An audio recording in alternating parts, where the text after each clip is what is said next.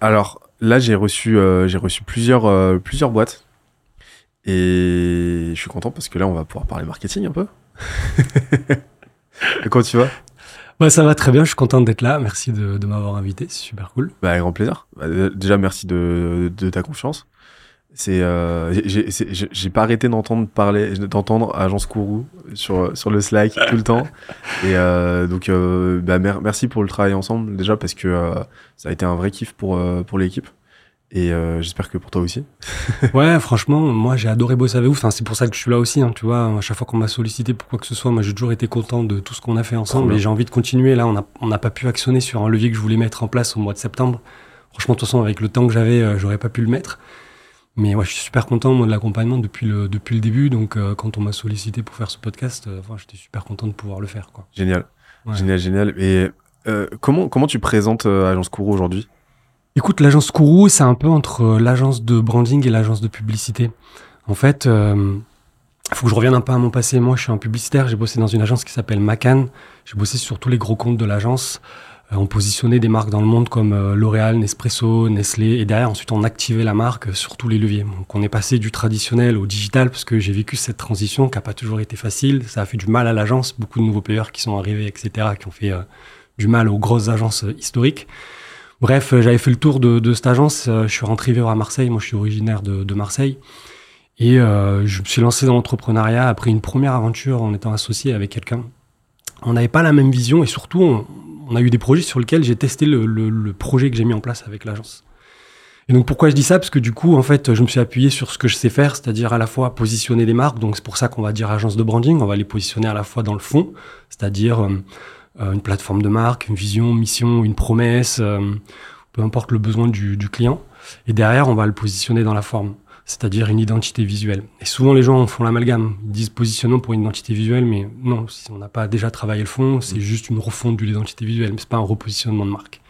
Et derrière, du coup, agence de publicité, parce qu'on va être capable de pouvoir activer la marque sur tous les leviers, que ce soit social media, digital ou traditionnel, euh, et donc, euh, en fonction des problématiques clients, euh, on va pouvoir du coup développer des campagnes en partant du planning stratégique, la création, la production de contenu et derrière voir la médiatisation pour certains clients, certaines typologies de clients en tout cas que je que je cible.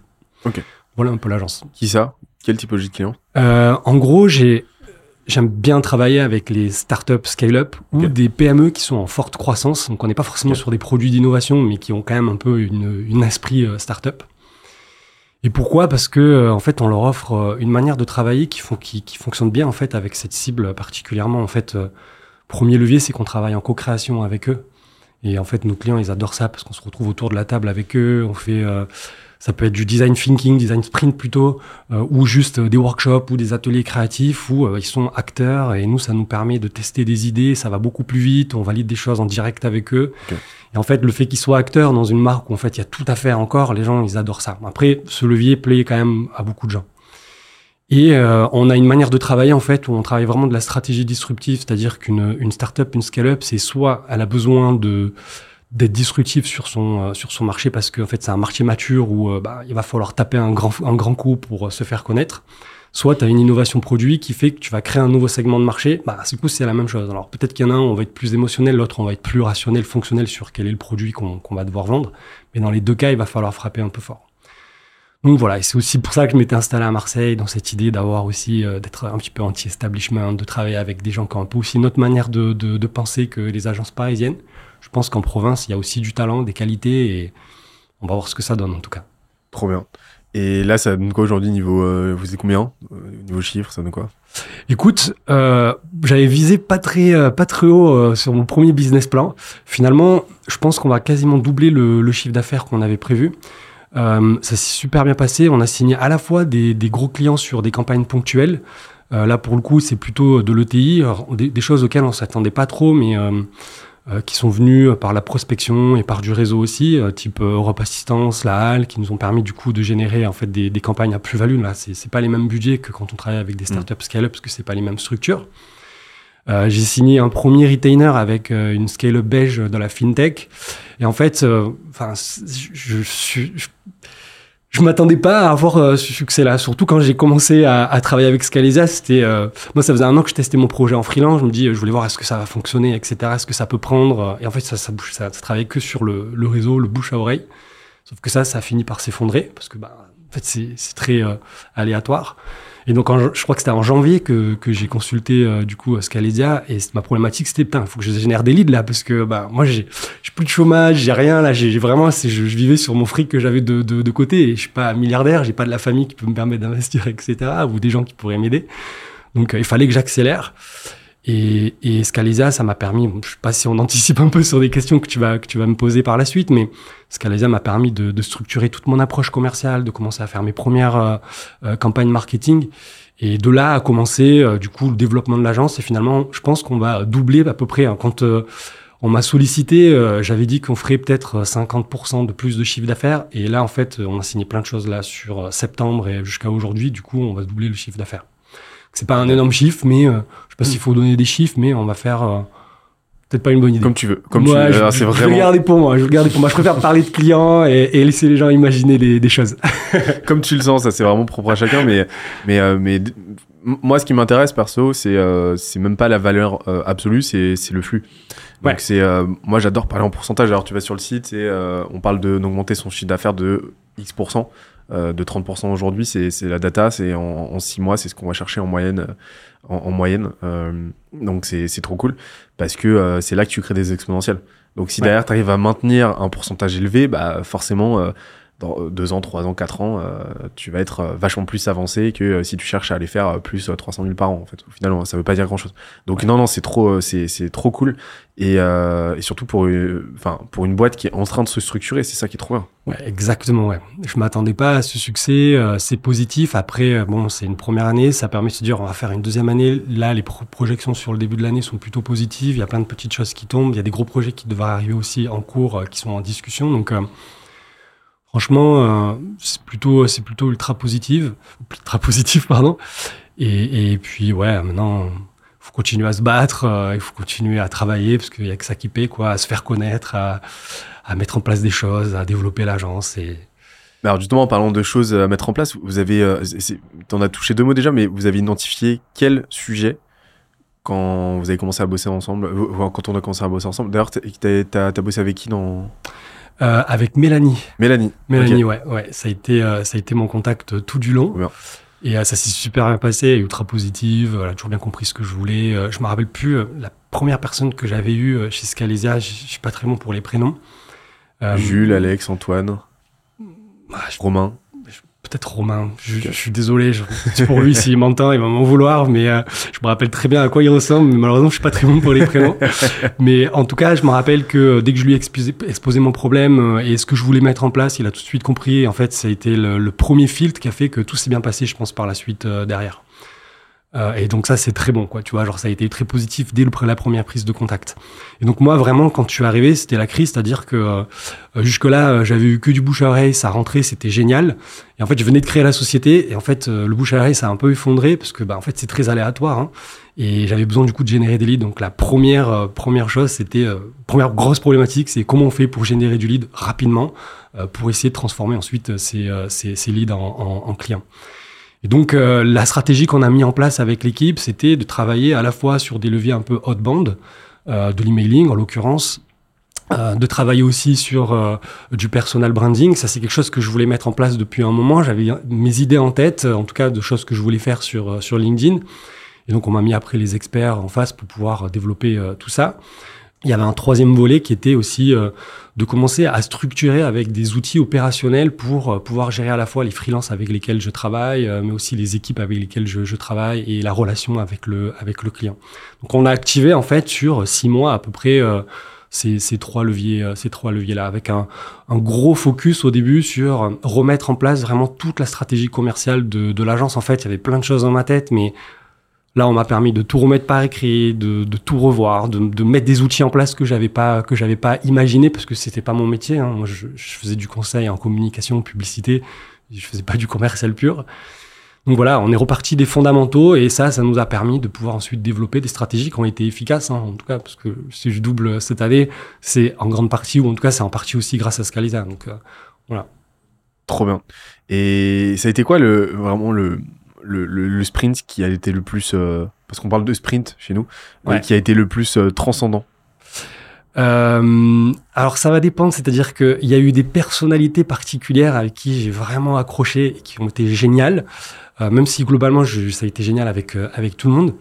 Mais finalement, en fait, de repartir sur les bases, ça a été le plus stimulant parce qu'en fait, ça m'a permis de me reposer la question de qui est ma cible, où est-ce qu'elle est, comment je peux aller la toucher. En fait, on est reparti sur des fondamentaux et ça a été pour moi le plus stimulant, je, je, je trouve. Après, c'était presque naturel ce qui, ce qui venait, même si on avait besoin d'avoir des gens qui avaient une connaissance métier pour structurer, cadrer, faire en sorte de respecter les, les règles pour être efficace et opérationnel sur les différents leviers.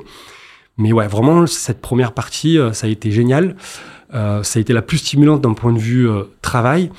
Après, je me suis éclaté avec toutes les personnes euh, et j'ai l'impression d'avoir rencontré des gens qui comprenaient vraiment mes problématiques. Et pour le coup, j'ai été démarché aussi par plein de personnes en, en parallèle. J'avais fait des choses en, en parallèle aussi de, de, de, de Scalisa parce que j'avais envie aussi de voir un peu où est-ce que je pouvais placer mes billes et voir ce qui pouvait m'apporter. Et j'ai pas eu la sensation d'avoir des gens qui comprenaient vraiment ma problématique, c'est-à-dire euh, qui était vraiment ma cible et mmh. quel était vraiment mon métier. Et, et c'est ce qui, ce qui fait que ça a été ultra positif euh, tout du long et que ça a été hyper performant aussi. Quoi. Comment t'expliques qu'on ait aussi bien compris ton métier? Je sais pas, beaucoup d'empathie peut-être. Toutes les personnes avec qui j'ai travaillé, euh, je sais pas, ça fait peut-être monde des bisounours, mais euh, j'ai eu l'impression que les gens étaient vraiment empathiques, ils avaient vraiment envie d'être là pour, euh, pour t'aider et ils n'étaient pas genre euh, business driven, c'est-à-dire on veut pas faire du chiffre avec lui, on va lui, lui tirer du fric au, au max.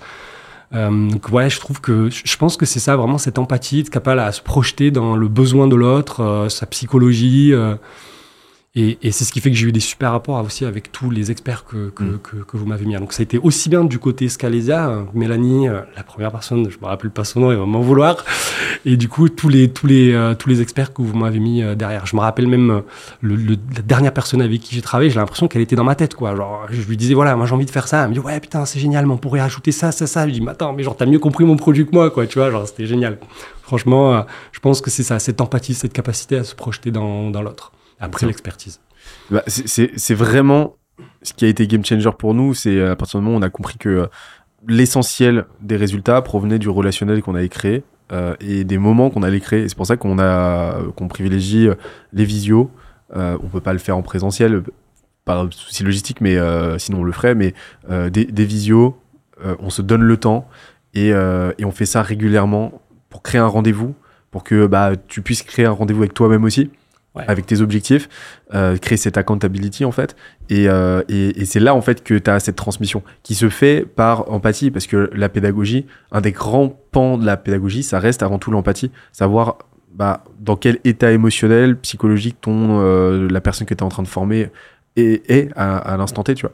Et donc, je suis, trop content d'avoir cette écho là, quoi. C'est, euh, c'est, ça fait, trop plaisir. Et au-delà de l'expertise en elle-même, que, bah, qui, qui, qui est fondamentale, mais l'expertise sans contexte, sans empathie, ouais, effectivement, pédagogiquement, ça, ça colle pas au bout d'un moment. Exactement. Et c'est rigolo, mais quand, quand j'ai voulu créer ma, ma société, que j'ai découvert Scalesia et la manière dont vous travaillez, les personnes avec qui vous travaillez, et quand j'analyse un petit peu votre, votre marque, en fait, ça fitait avec plein de choses que moi, j'essaye de mettre en place. Okay. Euh, tu vois, c'est tout bête, mais travailler avec des gens qui sont un peu des, rayons de soleil, avec qui euh, c'est un plaisir d'être euh, d'être au téléphone ou en visio. C'est tellement important, tu vois. Alors, je, parfois, il y a peut-être des experts qui sont vraiment des, des, des, des, des as dans leur, dans leur domaine, mais si j'ai pas ce relationnel, moi, moi je suis quelqu'un où l'émotion est très forte, donc euh, très importante pour moi. Du coup, si j'ai pas ce, ce, ce relationnel, ça, ça, ça passe pas. Donc ouais, je, je, c'est pour ça aussi que ça s'est bien passé parce que je trouve que tout le cercle de valeurs que vous défendez, en fait, il était en parfaite euh, co, co, euh, relation avec le avec le mien et celui que j'essaie de mettre en place euh, pour, pour ma boîte. Trop bien. Et là, on a on a déjà as déjà partagé quelques résultats, mais là, si tu pouvais nous faire un petit état des lieux des résultats en tant que tels qu'on a été chercher ensemble, soit chiffrés, soit pas, soit pas, mais qu'est-ce que ce serait? J'avais écrit des choses dans un, dans un mail quand on m'avait dit euh, qu'on oui, allait faire ce, ce podcast. euh, malheureusement, j'ai plus tous les chiffres en tête, mais euh, euh, globalement, déjà, bah, le développement du, du chiffre d'affaires, donc le nombre de leads entrants euh, dans, dans l'agence avec les, les, euh, la stratégie d'outbound qu'on a, mis, qu'on a mis en place. Okay. Je, je pourrais pas redonner les, les, les, chiffres exacts parce que je les, je les ai pas en tête, mais euh, clairement, il y a eu un avant, un après, et aujourd'hui, en fait, c'est pas exponentiel. J'exagère certainement le trait. Je suis marseillais, donc faut pas m'en vouloir. Mais, euh, mais vraiment, ça a été, euh, ça a été euh, significatif euh, très rapidement, en fait. Et aujourd'hui, ça continue de, de, de croître. Donc euh, ça, ça a, été, ça a été le premier bilan extrêmement positif. Euh, le deuxième, ça a été la stratégie de personal branding. Après, j'avoue que sur la stratégie de personal branding, ça m'a demandé du temps parce que je suis trop perfectionniste, j'ai trop envie de faire des choses extrêmement bien. Les sujets, j'ai envie qu'ils soient extrêmement hyper pointus quand, quand je les aborde. Ça a été un peu plus difficile après pour tenir le rythme. Du coup, j'ai un, un petit peu, euh, j'ai un petit peu lâché. Euh, mais ouais, si je devais dire le premier gros levier, vraiment le plus important, c'est euh, un, ce- ce- cette stratégie d'outbound. Et c'est tout bête, mais aussi tout ce qu'on a mis en place en amont sur la stratégie commerciale, ça me permet de mieux closer en fait les, les deals, ça me permet d'être plus puissant en fait dans les premiers rendez-vous de, de découverte, dans le premier rendez-vous client. Et donc, c'est ce qui me permet à la fois d'avoir des leads. La stratégie outbound m'a permis d'avoir des leads entrants avec un volume croissant. Et derrière, de- d'avoir revu les fondamentaux en fait de ma stratégie commerciale, ça m'a permis de transformer bien plus facilement euh, que ce que je pouvais faire auparavant, même quand j'avais testé mon projet en freelance et que c'était des gens en plus qui venaient de mon réseau, euh, qui n'étaient pas forcément toujours transformés aussi. Donc voilà.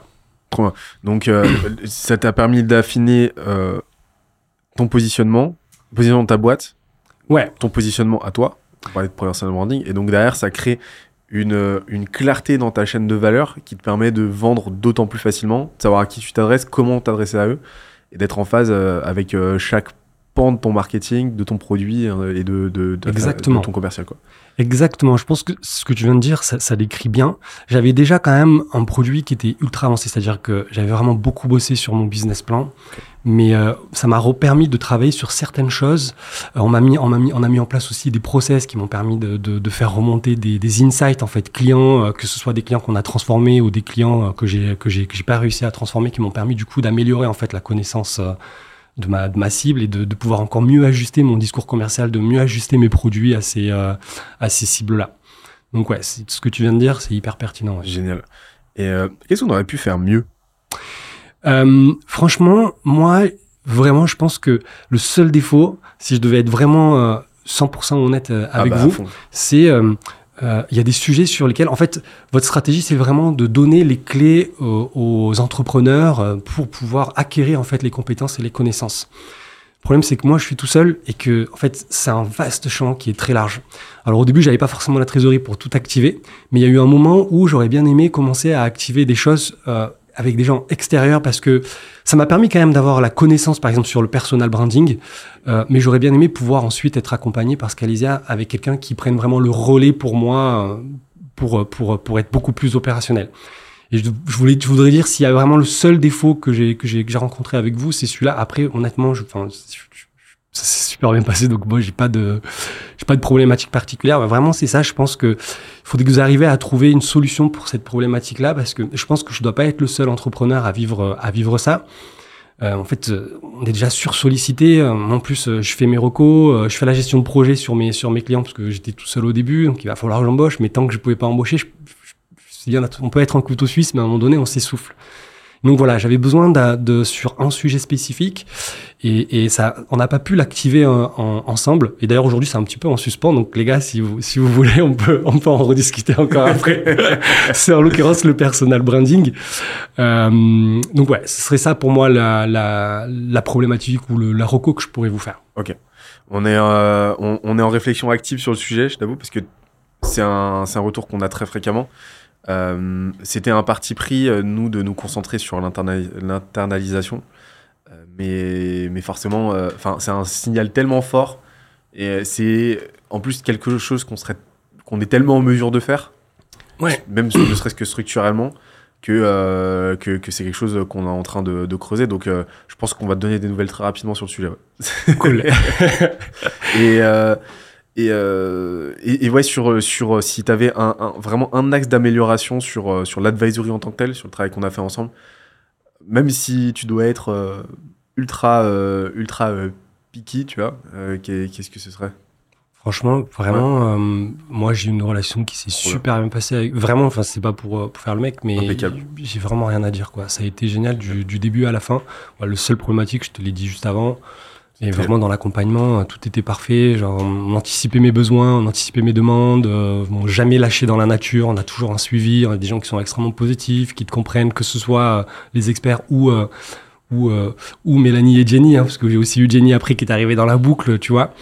Euh, euh, je me suis jamais senti non plus trop pressé euh, parce qu'il y a eu un moment où je voulais activer un truc, finalement on l'a pas fait. J'ai jamais eu cette sensation où j'avais une épée Damoclès en mode quelqu'un qui me tirait en mode il faut le faire, il faut le faire, il faut le faire. Et donc ça c'est aussi important que vous laissez aussi le, le champ d'action euh, et le temps de respirer, de souffler euh, aux, aux, personnes que vous accompagnez. Donc ouais, Moi, franchement j'ai pas d'avis négatif euh, ou de problématique que j'aurais rencontré là-dessus. Trop bien. Et ça te dit qu'on parle un peu de la suite?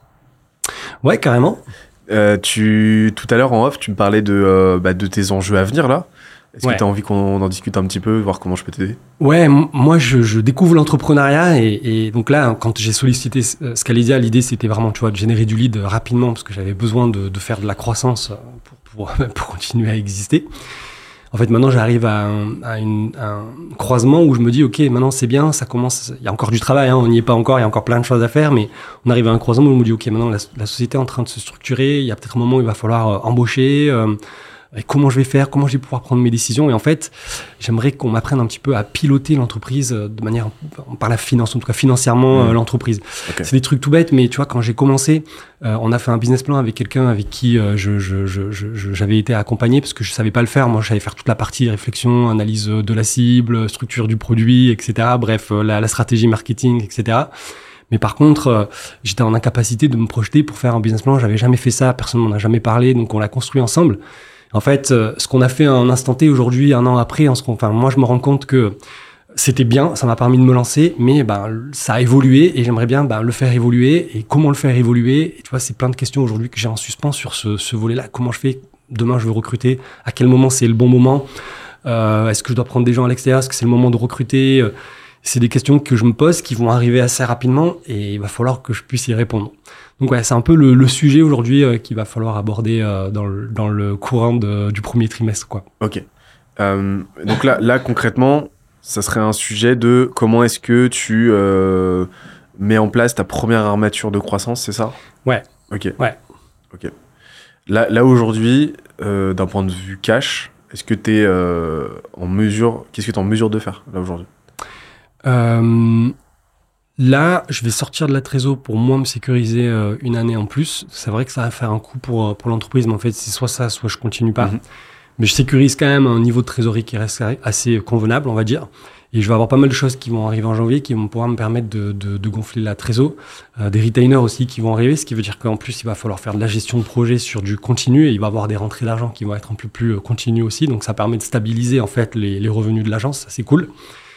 Et donc derrière, euh, je peux pas être au four et au moulin, donc il va bien falloir à un moment donné que soit je prenne quelqu'un à l'extérieur, et donc on va voir euh, justement quelle sera la me- meilleure solution, soit internaliser. Moi, dans mon idée, c'était d'externaliser tout ce qui était euh, créatif, euh, ressources stratégiques, euh, mais tout ce qui est fonction support, relations clients, je voulais les internaliser pour pouvoir les former à ma façon. Donc dans mon idéal, j'aimerais pouvoir l'internaliser. Est-ce que mon niveau de trésorerie sera suffisant pour pouvoir le faire? Est-ce que le, le, le flot de, de, de cash qui va rentrer euh, sera suffisant pour se dire qu'on a une situation qui est pérenne pour le faire, pour à la fois moi survivre et aussi pouvoir, pouvoir payer quelqu'un correctement? Petit exercice de pensée, si demain, si tu devais garder qu'un seul des piliers Ouais. aujourd'hui, euh, qui selon toi fait la différence? Pour le moment, c'est le produit, je crois. Ok. Ouais, franchement, euh, à chaque fois que, que, je, que, je, que, je, que je fais un pitch, euh, que je pitch l'agence, euh, peu importe le contact que j'ai en face de moi, j'ai des arguments qui font mouche. Ça veut pas dire que ça se transforme toujours derrière, mais je pense qu'il y a encore des choses à améliorer. Il y a plein de choses que j'ai en tête que j'ai pas encore eu le temps de mettre en place, notamment sur tout l'accompagnement en co-création avec euh, des workshops qui soient vraiment euh, brindés agence Kourou, tu vois. Euh, mais vraiment, je sais que mon produit est bon et c'est pour ça que je crois en moi depuis le début parce que je sais que mon produit est bon. Je connais mon marché, je connais, je connais les clients avec lesquels je travaille, je connais bien mon métier. Ce serait vraiment ça. Si ça répond à ta question, ce serait ça. Ok. Et donc là, pour, pour toi, tu, tu, tu penses judicieux de déléguer cette partie-là? Ben, Enfin, de- d'externaliser cette partie-là en tout cas? si je l'externalise, ce sera avec des gens de mon réseau, des gens de confiance euh, avec qui euh, je travaille déjà en fait. euh, tu vois, des project managers avec qui je travaille qui sont en fait des gens seniors. mais j'aimerais bien commencer à insuffler un, souffle à l'intérieur de, de, l'entreprise pour, pour dire qu'on a une structure, qu'on existe, qu'on n'est pas juste que des personnes extérieures qui travaillent ensemble commencer à créer une vraie identité de marque, une vraie cohésion de, de, groupe au sein de, de la boîte. Euh, forcément, peut-être que bah, c'est plus facile aujourd'hui d'aller chercher euh, quelqu'un en extérieur parce que euh, un senior en freelance, on n'a pas les mêmes charges, donc on peut se permettre peut-être, tu vois, sur des opérations spécifiques d'aller les chercher. Quand on internalise quelqu'un, il faut pouvoir le rentabiliser et donc c'est plus la même, c'est plus la même, la, plus la même logique, pardon. Euh, mais dans mon idée, j'aimerais pouvoir, c'est vrai, euh, internaliser pour les raisons que je viens de, te dire. Quoi. Sur quel sujet au pluriel, les trois sujets, t'apportent le plus de valeur à ta boîte aujourd'hui? Et est-ce que tu peux me les trier par ordre de euh, facilité de délégation selon toi? Ok. Aujourd'hui, la manière dont je pique l'agence et dont le contact que j'ai avec des leads, des prospects ou mes clients, franchement, je pense que c'est ma force. Les gens, euh, ils ont confiance en moi, ils ont confiance en mon discours, ils comprennent l'expertise. Euh, quand j'arrive euh, sur une première présentation, j'ai déjà toujours en fait une, première vision stratégique sur ce qu'on pourrait faire sur le client. Je suis pas un planner strat, mais j'ai déjà en fait anticipé genre un, gros, une grosse problématique client. Et ça, j'avoue que c'est une vraie plus-value parce que je me retrouve face à des boîtes où en fait c'est des commerciaux qui comprennent rien à leur métier. Et j'ai eu des clients où lesquels j'étais en, en pitch qui m'ont dit mais en fait euh, quand on les appelait euh, en fait euh, ils n'étaient pas capables de répondre. Toi on t'appelle tu as une réponse et on comprend que tu connais ton métier. Donc ça c'est une réelle plus-value. Et mais c'est vrai que si je fais rentrer un junior je pense qu'il va falloir le former. Donc c'est pas forcément quelque chose qui va être le plus évident dans un dans un premier temps. Ensuite, c'est ma capacité à gérer un projet. Je suis quelqu'un d'organisé, tu vois, genre, c'est toujours très réglo, toujours, on dépasse jamais les budgets, on est toujours dans les délais. Euh, et ça, c'est un truc que j'ai appris euh, chez Macan à l'époque avec euh, des boss qui m'ont mis tellement la misère que bah, j'ai appris à devenir extrêmement organisé, rigoureux, méticuleux. Je trouve que c'est hyper important et c'est ce qui aussi rassure les clients. Mais ça, je pense que c'est quelque chose qui est peut-être plus facile à trouver. Donc, sur la partie commerciale, sur la vente ou l'avant-vente, même le, le, le, closing, etc je pense que ça risque d'être peut-être un petit peu plus complexe parce qu'il faut aller chercher quand même de la seniorité. Euh, mais surtout, ce qui est gestion de projet à pro au quotidien, si je trouve quelqu'un de rigoureux euh, qui est capable d'avoir cette euh, méticulosité dans son dans son métier, ça c'est quelque chose qui peut être facilement délégable. Donc je t'ai donné que deux éléments. et après le troisième, ça serait ben le marketing digital. Et là pour le coup, je suis pas un expert. c'est, je m'ai suis fait accompagner par par Scalisa dessus. J'ai appris plein de choses. Euh, euh, mais je pense qu'à terme, c'est quelque chose qu'il faudra que je délègue aussi parce que ça me prend beaucoup de temps et, et, euh, et je suis pas un expert et peut-être que quelqu'un qui sera plus senior que moi là-dessus pourra prendre le relais. Après, est-ce que c'est externe, interne? C'est un peu la même question aussi qu'on peut se poser, quoi, tu vois. Moi, comment je procéderais à ta place? Euh, je ferais, euh, je ferais vraiment l'inventaire des tâches que, que, tu, que, que tu fais aujourd'hui.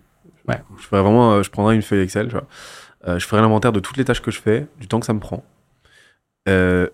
Du, euh, de l'indice, je, je, mettrai une note sur 10 à chaque fois, du niveau, euh, enfin, comment dire, l'appréciation sur 10 ouais. de, de l'idée que euh, est-ce que le fait que je le fasse moi apporte un différentiel, de, un surplus de valeur ou pas, tu vois. Euh, c'est formulé bizarrement, mais en gros, est-ce que le fait que je m'occupe de la vente, est-ce que je, le fait que je m'occupe par exemple de toute, euh, de toute, le, de toute l'administration commerciale, est-ce que ça a une plus-value que je le fasse moi? Et là, tu quantifies ça sur 10. Euh, et ensuite, sur 10, facilité de délégation. Ouais. Et, et, tu fais une moyenne de ça. Et là, tu as une petite euh, roadmap qui va se dessiner sur les tâches que tu, sur les tâches que tu, que tu peux, que tu dois déléguer en priorité. Comme ça, ça te permet aussi d'identifier les tâches sur lesquelles tu apportes le plus de valeur euh, et ça te permet aussi de te concentrer idéalement sur les tâches qui te, euh, qui te génèrent le plus de temps. Je pense que derrière, il y a aussi un travail de morcellement, de morcellement que tu peux faire. Par exemple, euh, quand tu me parles de la vente, bah, tu as tout l'aspect mm. avant-vente, après-vente, tu as tout l'aspect lead gen, tu as tout l'aspect administration commerciale. L'idée, c'est d'identifier à quel moment toi, tu apportes vraiment 90% de, cette, de, de, de ta valeur je suis pas sûr que tu apportes de la valeur sur l'administration commerciale. Je pense que c'est absolument pas. Je pense que tu pourrais le déléguer à à peu près n'importe qui. Euh, tu fais absolument pas la différence là-dessus. Là où toi tu fais la différence, c'est clairement sur la partie bah, vente consultative. C'est sur l'aspect, euh, c'est sur l'aspect purement closing. Est-ce que ça veut pas dire que demain, euh, si tu as un sales qui s'occupe de toute l'administration commerciale, qui s'occupe de toute la qualification, tu vois, la pré-qualification, qui s'occupe de la génération de leads, pour derrière caler un call où toi tu vas intervenir en tant que closer, etc. Est-ce que ça veut pas dire que euh, là tu vas te libérer un temps considérable pour avoir d'autant plus d'impact là-dessus? Euh, Donc ce travail de morcellement est vachement intéressant parce que ça peut te permettre de, rentrer dans le détail. Donc tu vois dans certaines boîtes, ça va être vraiment la stratégie euh, qui va euh, qui va dénoter parce que les gens sont giga sharp, ils sont excellents dans ce qu'ils font. Donc euh, donc ils vont vraiment faire la différence là-dessus. Dans d'autres, ça va être l'expérience client qui est légendaire. Et dans d'autres, ça va être ça va être la, la, production qui est incroyable. Comme tu l'as dit tout à l'heure, ils respectent ils respectent les, les deadlines, ils respectent ils respectent tout l'aspect logistique en fait, ce qui donne ce qui donne un surplus de valeur. Là, l'idée, c'est toi de comprendre où, toi, tu fais la différence. Est-ce que ça va être sur la stratégie? Est-ce que ça va être parce que tu fais du care de fou? Euh, Est-ce que ça va être voilà ça c'est ton ça c'est ton ton ton appréciation perso. Euh, tu le sais mieux que moi mais une fois que tu as identifié ça il faut faire en sorte de te sortir de tout le reste et de prioriser en tout cas la délégation de tout le reste. Si toi par exemple c'est la stratégie bah pour l'instant en tout cas ne conserve que la stratégie et ça, tu peux le tirer très très longtemps. Moi, moi je je suis pas forcément pour euh, les euh, pour ce, cet adage de se sortir le plus vite possible de l'opérationnel. Euh, non, parce que au bout d'un moment, enfin, déjà parce que dans ton cas et dans beaucoup de cas, tu gardes une part artisanale en fait. Tu fais ça parce que t'aimes ton métier, t'as pas forcément envie demain de te sortir des, des cas clients. Ça veut pas dire que tu vas apprécier de bosser sur 100% des dossiers, mais, mais jusqu'à un certain stade, tu risques de continuer d'apprécier en fait de bosser pour des clients. Donc le sujet, c'est surtout comment est-ce que tu t'organises et comment est-ce que tu te concentres sur l'essentiel, l'essentiel, c'est-à-dire l'essentiel, ce sur quoi t'apportes l'essentiel de ta valeur et surtout l'essentiel qui te fait profondément kiffer parce que ça reste ta boîte donc c'est ton terrain de jeu. Donc l'idée c'est que tu, tu ne gardes que ce qui te fait kiffer toi aussi. Et donc euh, moi ce que je te pour moi c'est plutôt une problématique d'organisation et de priorisation de ton temps. Euh, il y a trois types de tâches euh, quand tu es entrepreneur. C'est euh, les tâches subsidiaires. Donc ça c'est les tâches qu'on va faire en fin de journée euh, quand t'es cramé euh, inbox zéro admin euh, compta etc donc les trucs en pro qui sont en attente de délégation. T'as pas encore pu déléguer et tout mais vraiment à faire en fin de journée quoi. Et très important. Les tâches productives. Donc là c'est les tâches où tu vas apporter de la valeur pour ta boîte comme si tu étais salarié. Donc ça va être demain par exemple toi bah, bosser la strat de tes clients ok? Ça c'est les tâches à faire en deuxième dans ta journée. Et après la première tâche c'est les tâches systémiques. C'est les tâches où tu vas bosser sur ton système entrepreneurial. Tu vas bosser sur tes process tu vas euh, recruter. Donc là c'est vraiment ta casquette de CEO qui va structurer sa boîte de sorte que euh, le système fonctionne mieux et de, sorte que demain il puisse se concentrer soit avec encore plus de précision sur ce qu'il fait kiffer au niveau de ses tâches euh, productives, soit même pouvoir complètement s'en sortir. Donc ça c'est vraiment un- une, hygiène de travail qui, fait toute la diff parce que tu vas te concentrer tous les jours sur euh, l'amélioration d'un système qui à terme va te payer des dividendes toujours plus et qui surtout va devenir de plus en plus euh, euh, de plus en plus opérant et te permettre de délivrer toujours plus de valeur. Donc déjà cette organisation là fait la diff et après c'est vraiment comme je te l'ai dit cette atomisation de, toute ta chaîne de valeur, de tout ce qui de tous les pans de ton système en fait. Ne pas hésiter à vraiment rentrer dans le détail dans ce qui constitue chacun de ces systèmes. Donc par exemple, système de vente, on l'a fait tout à l'heure, euh, système d'acquisition, euh, pareil, tu peux le morceler. Et après te dire, ok, qu'est-ce que là aujourd'hui je peux déléguer? Et autre, un autre, un autre, une autre pratique qui fait toute la différence, c'est de playbookiser, de documenter au maximum ce que tu fais. Donc sur la base de la, la, la, spreadsheet qu'on a bossé tout à l'heure avec la priorisation, bah en fait tu vas pouvoir te concentrer sur, euh, bah, sur la base de l'ordre qu'on a défini, tu vas pouvoir te concentrer maintenant sur la, la, la documentation de ce que tu fais. Par exemple, l'administration des ventes, si tu as identifié que c'est ça que tu dois déléguer le plus vite possible, et ben tu vas pouvoir commencer à faire de la doc dessus. L'objectif, c'est que demain, cette doc-là soit tellement claire, tellement précise, que tu puisses donner ça à un stagiaire de troisième, il sera en mesure de le faire. Donc ça va être avec du euh, Loom, euh, des Notion. Tu as un outil qui s'appelle Guide, euh, GI2DE, qui te Ah, permet avec. IA. Bah, en gros, c'est comme un Loom. Tu vois, donc tu enregistres ton écran. Parce que là, tu as une IA en surcouche qui va te générer un tuto, qui va identifier ce que tu fais, tes clics et tout, qui va générer un tuto avec une légende écrite automatiquement. Et donc, ça va te faire un, un- un tuto étape par étape écrit. Euh, et donc, tu as d'une pierre deux coups, euh, non seulement la, la- vidéo, mais tu as aussi euh, la base écrite. Quoi. Et, euh, et donc, toutes ces tâches-là, tu vas pouvoir créer de la documentation dessus pour demain le faire faire par quelqu'un d'autre. Et idem pour ce sur quoi, pour les tâches sur lesquelles tu apportes le plus de valeur. Euh, donc tes tâches à toi, c'est, je pense, fondamental que tu, euh, euh, que tu crées ton académie interne, le plus tôt possible, que tu prépares le plus tôt possible euh, cet asset-là de, voilà, c'est l'académie, euh, l'académie euh, Kourou, tu vois. Euh, et dedans, je vais euh, te former sur la base de toute mon expertise, de mes X années d'expérience, de mes X projets menés, et je vais tout te transmettre. Ça, c'est un truc qui à terme va te servir. Dans quelle échelle de temps, je sais pas, mais qui le jour où tu décides de scaler, le jour où tu décides de déléguer, va te faire gagner un temps de malade mental. Ouais, je vois très bien. Parce voilà. Et donc, euh, en fait, vraiment réfléchir. Le, la- le bon axe de réflexion, selon moi, c'est vraiment réfléchir de façon systémique comme ça. Parce que le système, qui dit système, dit module que tu peux atomiser. Et tu peux te concentrer de façon très très modulaire et identifier les contraintes de ce système. Par exemple, un système d'acquisition euh, qui pêche. Si tu, si tu le regardes dans son ensemble, tout ce que tu vois, c'est que ça crache pas assez de leads.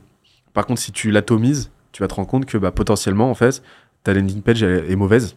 T'envoies du bon trafic. Ouais. Euh, T'envoies du bon trafic. euh, tes emails de euh, conversion sont très bons. Absolument, ils fonctionnent. Par contre, là où le flux pète, c'est parce que ta landing page est mauvaise. Tu corriges ça. Derrière, le flux reprend. Donc, l'atomisation te permet d'identifier l'anomalie. Et ensuite de débugger. Et, euh, et le deuxième, c'est vraiment de rentrer dans cette logique de création d'assets en interne.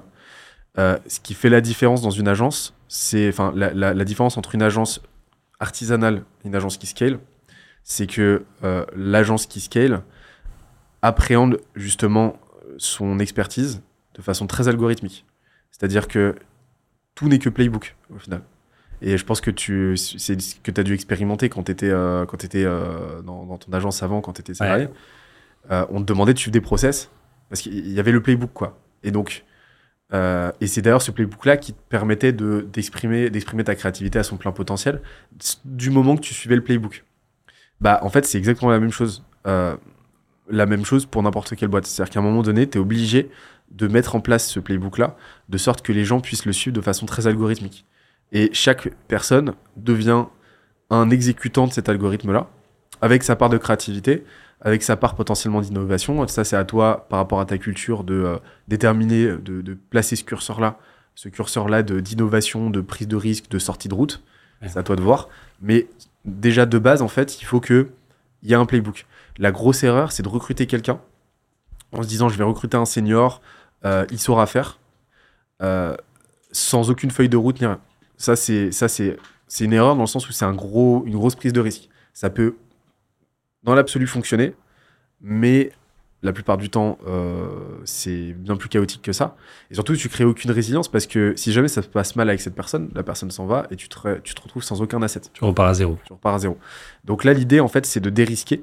Donc moi, ce que je te conseille, c'est avant même de trouver les réponses sur est-ce que je recrute, est-ce que euh, je, euh, est-ce que je recrute, est-ce que je délègue à des freelances ou quoi, c'est déjà de commencer à créer cette armature-là et de le préparer le plus tôt possible et de réfléchir vraiment en asset. Et tu vas voir qu'en fait, le jour où les réponses vont se profiler, bah finalement, euh, enfin les réponses, le, jour où, euh, où, où- le scale va se présenter, euh, tu verras que tu iras de façon beaucoup plus sereine parce que tu sauras exactement comment ça va se passer et, et tu auras une réflexion product là-dessus. C'est-à-dire que par exemple, ton playbook, ta question sera plus est-ce que je suis serein à l'idée que euh, les gens vont être en mesure de le faire, mais avec quel degré de succès avec quel degré de succès, avec quel degré de méticulosité ils, sont en mesure de l'exécuter? Et là, tu rentres dans une réflexion product où tu vas prendre du feedback auprès d'eux. Est-ce que ce playbook était suffisamment, euh, clair? Est-ce que cette instruction était suffisamment claire? Oui, non.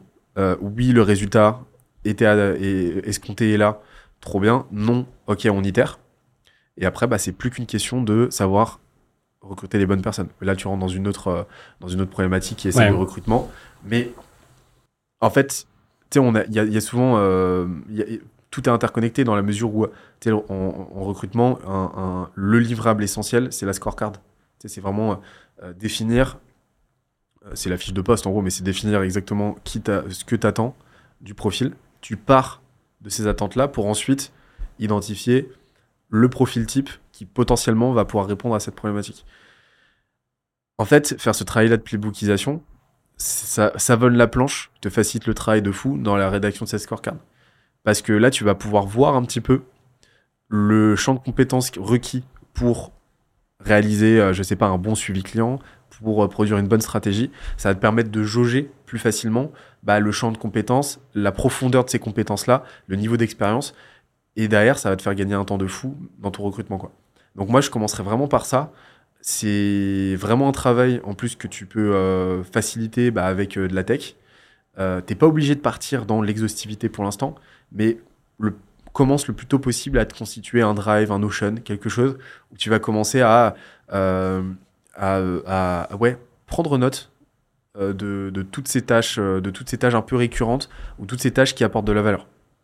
Et, et tu vas voir que euh, c'est comme si tu écrivais le code, le, le- vraiment le, code de ta boîte, de, Ah, de ta bien. tech. Tu vois. Et tu vas voir que ça, à terme, c'est quelque chose qui change la donne. Ouais, je vois bien le potentiel que tu, tu, tu, enfin, je vois bien le potentiel de ce que tu, de ce que tu me dis. C'est un travail qu'on avait un tout petit peu commencé sur la fin de, de notre accompagnement avec un des, avec un des experts. Ouais, je veux bien, s'il te plaît. Et hum, je me rends compte du potentiel. C'est vrai que, en fait, c'est toujours un peu la même chose, quoi. C'est-à-dire que c'est du temps que tu vas passer pour à le faire, mais ça va te faire gagner un temps fou derrière pour faciliter, euh, du coup, euh, tous les process avec toutes les personnes qui vont rentrer dans la boîte. Ça va permettre de tout cadrer, de faire en sorte qu'on ait toujours la même expérience client, peu importe la personne qu'on fait rentrer en junior, en senior. euh. Et du coup, je vois aussi maintenant, j'imagine, tu vois, le, le process de recrutement où, ben, en fait, tu as déjà en tête tout ce que tu veux, le profil idéal que tu veux avoir. Et du coup, ta scorecard, elle vient assez naturellement. Ouais. Merci pour le conseil, en tout cas. Avec grand plaisir. Qu'est-ce qu'on peut te souhaiter pour la suite? Écoute, l'année prochaine, j'aimerais bien doubler le chiffre encore. On va voir. On sera là. Ouais, franchement, et je, je pense que je pense que c'est euh, que c'est jouable. Génial. Ça, ça, t'as tout pour en tout cas. Merci, euh, ben, merci beaucoup pour ta confiance. Merci d'être venu. Et euh, tous tes liens dans son description. Et on se dit à très vite pour un prochain épisode. Salut à tous.